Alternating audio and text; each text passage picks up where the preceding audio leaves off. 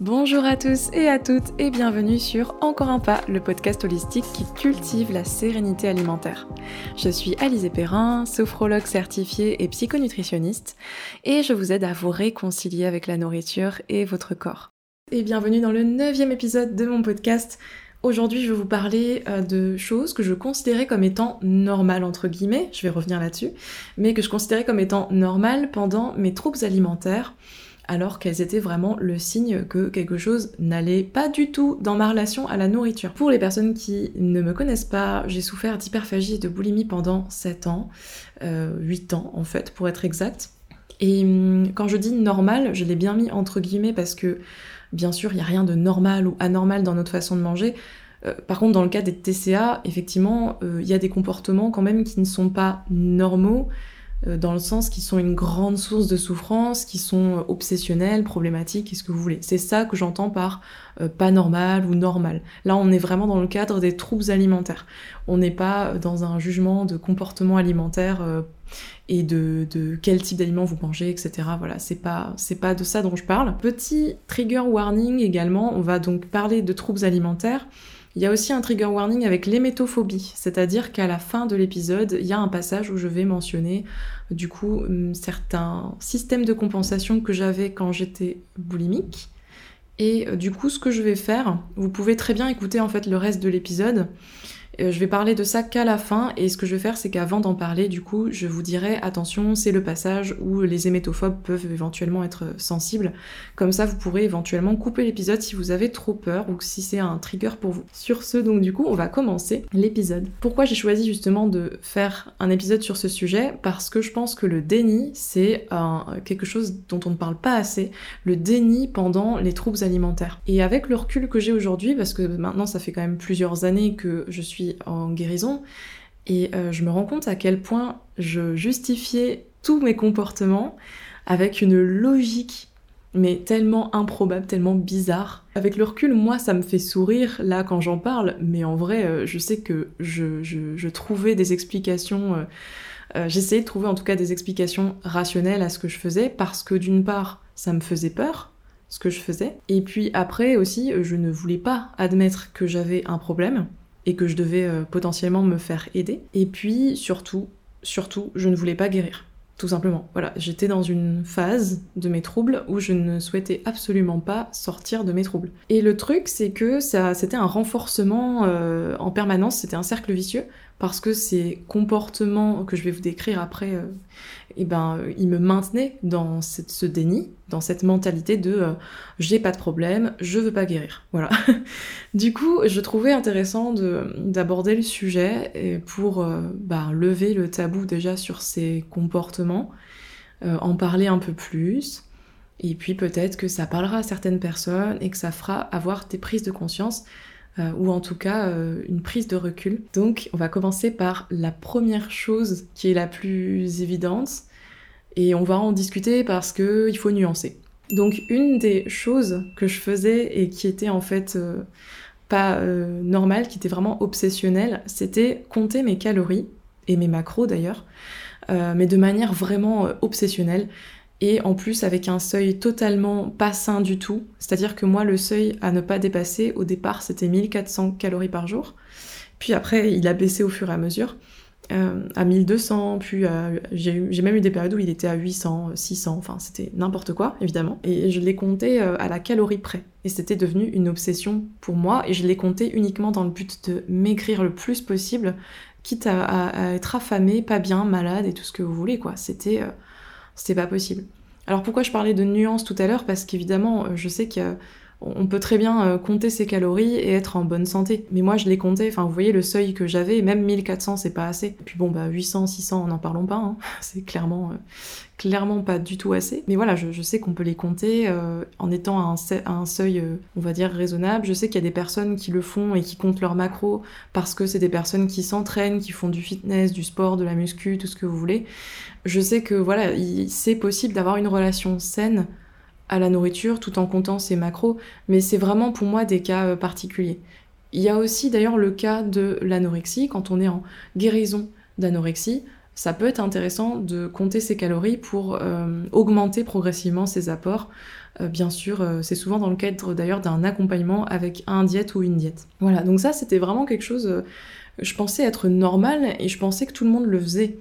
Je pensais que euh, j'étais pas la seule, euh, enfin que tout le monde avait une application sur son téléphone et rentrait ses petites données du jour, euh, ses petits repas, les portions, tout ça. Moi, c'était quelque chose, si je le faisais pas, je me sentais pas bien du tout, à force. Voilà, j'avais tellement pris l'habitude de le faire. et, je pensais que tout le monde était un peu obligé de le faire pour contrôler ses apports parce que sinon, je, pensais que c'était n'importe quoi en fait si on calculait pas ses calories. Je pensais que les personnes qui arrivaient à rester minces, entre guillemets, à maintenir un poids que moi je considérais comme normal à l'époque, c'est-à-dire la minceur, que j'idéalisais complètement, je pensais qu'il fallait absolument compter ses calories pour euh, se maintenir à ce poids-là. Donc c'est comme ça que j'ai continué à le faire pendant un certain temps quand même. Autre comportement que je pensais être normal, me peser plusieurs fois par jour, matin, midi et soir, et parfois plus. Des fois, les jours où j'étais chez moi, d'ailleurs, je montais euh, toutes les heures, limite sur la balance, pour voir comment ça changeait. Euh, j'étais complètement, mais oh, complètement obsédée par le poids, le chiffre sur la balance. Et je pensais que c'était normal de, se peser autant, en fait. Je sais même plus comment j'ai justifié ça dans ma tête. Je me disais juste, bah, c'est un check-up, quoi, c'est une vérification. Mais plusieurs fois par jour, euh, c'est improbable, ça ne sert à rien en plus. Euh, même une fois par jour, ça ne sert à rien. Et même, je dirais, une fois par semaine, ça sert à rien non plus. Parce que le poids, il varie euh, sur plusieurs semaines, en fait. Euh, je veux dire, oui, vous avez des petites variations de poids, effectivement, de quelques centaines de grammes tous les jours. Mais ça, c'est normal. C'est l'eau, la digestion, enfin, il y a plein de choses, le cycle menstruel pour les personnes menstruées. Enfin, il y a tellement de choses qui rentrent en compte que c'est normal que le poids varie. Par contre, s'il y a des pertes ou des prises de poids, elles se font sur plusieurs semaines. Parce que la régulation des prises alimentaires et du poids, elle se fait sur plusieurs semaines, tout simplement. Elle se fait par la répétition de certains comportements, etc. Enfin bref, voilà, du coup, je, me pesais euh, plusieurs fois par jour et je trouvais ça euh, totalement logique et normal, alors que ça faisait partie de mes troubles. Troisième comportement qui était absolument pas normal non plus, qui était un signe que vraiment, ben, j'étais, j'avais une obsession pour la nourriture, c'est que je passais mon temps à regarder des photos et des vidéos de nourriture, de recettes, euh, de euh, hashtag food porn, ce genre de choses. Et ce parce qu'en fait, euh, ben, pourquoi j'avais cette obsession-là? Parce que j'avais faim, je pense. Je mangeais pas assez, je mangeais pas ce que je voulais, j'avais énormément de restrictions. Et du coup, je développais forcément une obsession pour ce genre de, de contenu, photos et vidéos. Et je pensais que c'était normal, que c'était parce que j'étais passionnée, euh, que j'aimais bien euh, la, cuisine, etc. Et c'est vrai que c'est un cliché euh, concernant les personnes qui ont des troubles alimentaires. On a souvent tendance à penser que, que les personnes qui souffrent de TCA n'aiment pas manger ou n'aiment pas la nourriture, alors qu'en fait, on adore ça.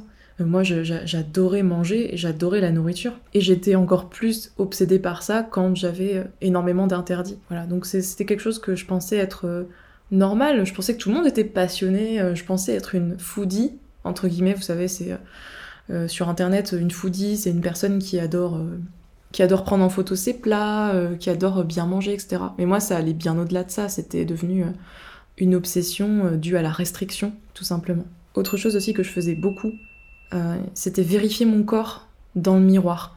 Dès que je passais devant un miroir, ou n'importe quelle surface réfléchissante, ça pouvait être chez moi, mais aussi dans la rue, euh, à l'école, parce qu'à l'époque je, je, faisais mes études d'ingénieur. Dès que je passais devant une vitre ou n'importe quelle surface du type, je checkais mon corps. Mais c'était maladif, quoi. C'était un point où, euh, même devant la vitre d'une voiture où il y avait quelqu'un dedans, je m'en fichais. Je checkais mon corps, mon ventre, euh, mes cuisses, etc. J'étais vraiment à ce point.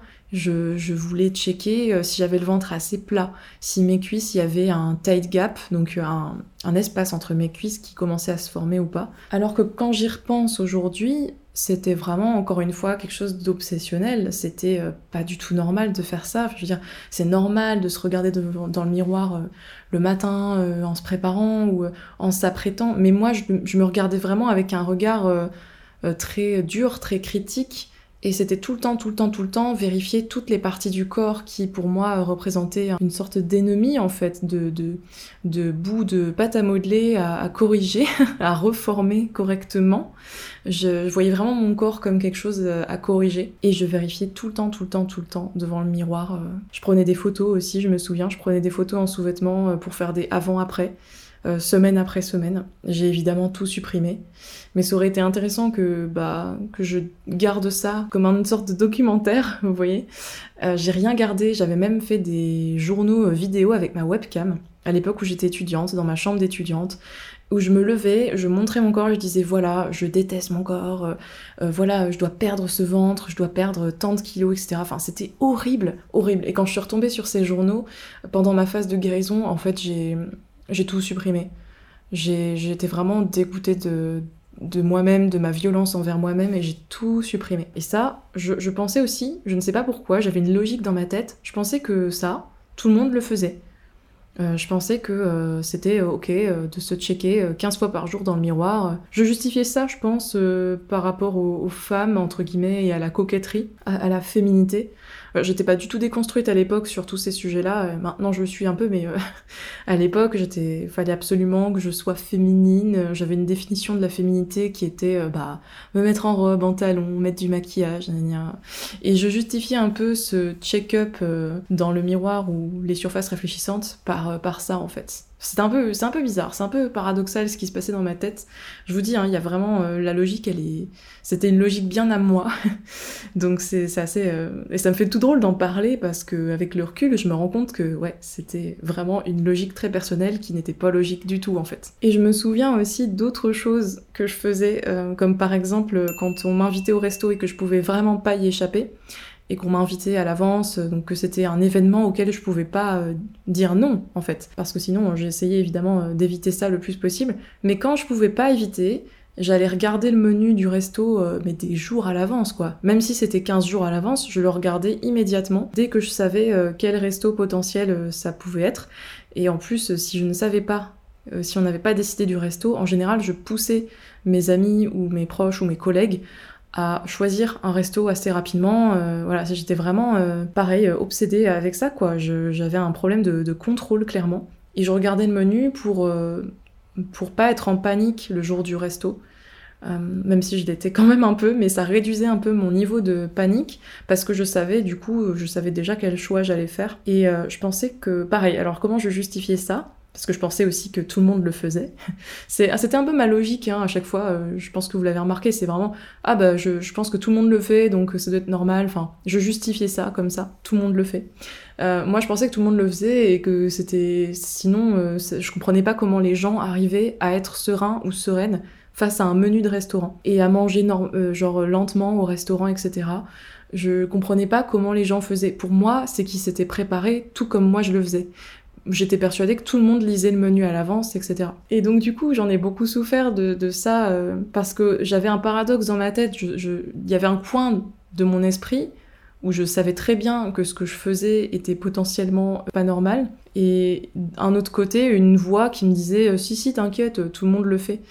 Euh, mais j'étais en souffrance par rapport à ça parce que j'avais un doute permanent et cette dualité permanente. Et je pense qu'il y avait euh, une partie de moi qui commençait à me dire euh, là, Alizé, c'est peut-être que t'as besoin d'aide. et une autre partie qui était dans le déni et qui cherchait à justifier tout ce que je faisais par cette phrase typique non, non, mais tout le monde doit le faire plus ou moins sans en parler, c'est un truc qui doit être normal. voilà. Il y a aussi le fait que, par exemple, j'étais abonnée à certains hashtags, des hashtags qui mettaient en valeur des et le corps mince idéalisé. Justement, par curiosité, euh, je voulais voir, justement par rapport à l'épisode là que j'ai écrit, je suis retournée aller voir un certain hashtag et maintenant il y a un message d'Instagram et euh, c'est quelque chose d'hyper euh, contrôlé parce qu'on sait que ce genre de hashtag et de photos favorise clairement les troubles alimentaires. Et voilà, moi j'étais abonnée à ces hashtags et pour moi, bah, en fait, ces photos, ces images de corps que je considérais comme étant parfaits, qui étaient en fait très très très très très très minces, voire maigres, je que c'était normal et que c'était normal d'avoir une source d'inspiration, parce que pour moi c'était vraiment ma source d'inspiration. C'était euh, mon objectif quoi. Je me disais, euh, ben j'aimerais ressembler à ça et je pensais également que euh, toutes les autres, euh, notamment toutes les autres femmes, pensaient qu'elles avaient aussi euh, ce type d'inspiration. Voilà, et qu'elles allaient aussi sur ces hashtags sur les réseaux. Je pensais que c'était totalement ok. Alors que ça, c'était le signe que j'étais vraiment en souffrance dans mon corps. Après, il y avait aussi, par exemple, toujours concernant Internet et les réseaux, j'avais tendance à beaucoup consulter les forums d'associations de troubles alimentaires. Et ça, c'est trop drôle drôle parce que du coup, là, on voit mon déni. Parce que je me disais non, non, j'ai pas de problème, mais je savais quand même que j'avais un problème. On voit la dualité du truc parce que je consultais des forums d'associations de troubles alimentaires euh, pour avoir des techniques pour faire mes crises me cacher, etc. Donc attention, on arrive dans la partie où je vais parler euh, de choses qui peuvent heurter les personnes hémétophobes ou qui peuvent en tout cas être un trigger si vous êtes hémétophobe. Donc pour la suite de l'épisode, si vous pensez être trigger, je vous conseille d'arrêter là. J'étais dans le déni au point que euh, j'allais euh, donc consulter ces forums pour avoir des techniques pour me purger, tout en me disant dans ma tête que c'était ok de faire des crises de boulimie et de, les compenser après en purgeant ou en, jeûnant, etc. J'allais euh, trouver des techniques pour cacher mon comportement tout en me disant que tout le monde le faisait plus ou moins sans en parler. Pour moi, les troubles alimentaires, en fait, ils n'existaient pas vraiment. C'est-à-dire que pour moi, les personnes diagnostiquées avec un trouble alimentaire, c'était celles qui, entre guillemets, s'assumaient et qui, euh, en gros, avaient été euh, démasquées par les médecins et euh, pour moi, tout le monde avait un rapport contrôle-craquage avec la nourriture et le cachait comme un énorme sujet tabou. Euh, et celles et ceux qui étaient diagnostiqués, c'était euh, celles et ceux qui n'avaient pas su le cacher en fait. Vraiment, c'était ça ma logique. Vous voyez, vous voyez la logique improbable. Justement, une dernière chose dont je voulais parler, c'est le fait de me purger, donc de me faire vomir après mes crises. Je pensais que ça aussi, euh, ça rejoint à ce que je viens de vous dire, hein. je pensais que tout le monde le faisait en cachette et que les personnes qui se faisaient choper, entre guillemets, euh, on l'a diagnostiqué avec des troubles alimentaires et je pensais que les médecins n'étaient pas au courant qu'en fait, euh, bah c'était un truc que tout le monde faisait. Enfin, là franchement, ça part vraiment, j'étais dans un délire, c'est pas possible quoi. Mais, mais avec le recul, je, je, sais que je faisais ça en quelque sorte aussi pour me protéger et pour pas affronter la réalité en face, la réalité que j'avais une maladie mentale, que les TCA c'est une maladie mentale, et non, tout le monde ne se purge pas. voilà, ce n'est pas un comportement sain avec la nourriture. Et dans ma tête, j'en étais pourtant persuadée. Je pense que quand j'ai commencé à me purger, euh, la première fois, je me, je me suis fait vraiment peur. Je me suis dit là, tu rentres dans un, dans un autre... Euh, un autre niveau euh, de la maladie. Parce que, encore une fois, hein, je vous dis, hein, je savais que j'étais malade, mais en même temps, je ne le savais pas. Enfin. C'était très, euh, ouais, très dissocié. Pour moi, me purger, c'était vraiment le signe que ça n'allait plus du tout, du tout, et que je m'enfonçais dans la maladie. Et j'avais tellement peur de ça que j'ai trouvé la justification la plus improbable. Voilà. Donc, c'était pour vous résumer un peu tous les comportements que je pensais être sains avec la nourriture et, le corps, et qui en fait étaient des signes de mes troubles. J'espère que cet épisode vous a plu. J'aimerais beaucoup avoir vos retours là-dessus, si vous vous identifiez un peu dans ce que je dis, euh, si vous êtes passé aussi par, euh, par des troubles alimentaires sévères. Et puis, euh, n'hésitez pas à partager aussi autour de vous cet épisode ou ce podcast, peut-être pour faire ouvrir les yeux à certaines personnes, peut-être aussi pour sensibiliser, parce que je pense que c'est dur aussi pour les proches, la famille, les amis, de déceler les TCA chez quelqu'un et d'aider une personne qui a des troubles. D'ailleurs, j'aimerais bien en faire un épisode de podcast aussi. Je pense que le fait d'être sensibilisé sur ces signes, sur ces symptômes, sur ces comportements, ça peut permettre d'avoir une meilleure approche quand on a soi-même des TCA ou qu'on pense qu'une proche ou un proche est atteint de TCA. Je trouve que voilà, ça peut aider quand même à, prendre du recul et à adapter ses discours et, euh, et ses comportements euh, dans, ces cas-là. En tout cas, merci euh, pour votre écoute. N'hésitez pas à donner une note de 5 étoiles à ce podcast, notamment si vous êtes sur Spotify ou Apple Podcast. J'espère aussi recevoir plein de petits messages parce que j'adore discuter avec vous. N'hésitez pas à me donner votre avis sur ce type d'épisode. Je sais que c'était un peu plus euh, personnel et un petit peu plus sérieux que d'autres épisodes que j'ai pu faire avant. Donc voilà, n'hésitez pas à venir discuter avec moi. Vous pouvez me retrouver sur les réseaux sociaux sous le nom de Encore un pas ou si vous tapez Alice et Perrin aussi sur Instagram, Facebook vous allez me trouver. En attendant le prochain épisode, je vous souhaite à tous et à toutes une très belle journée et je vous dis à bientôt.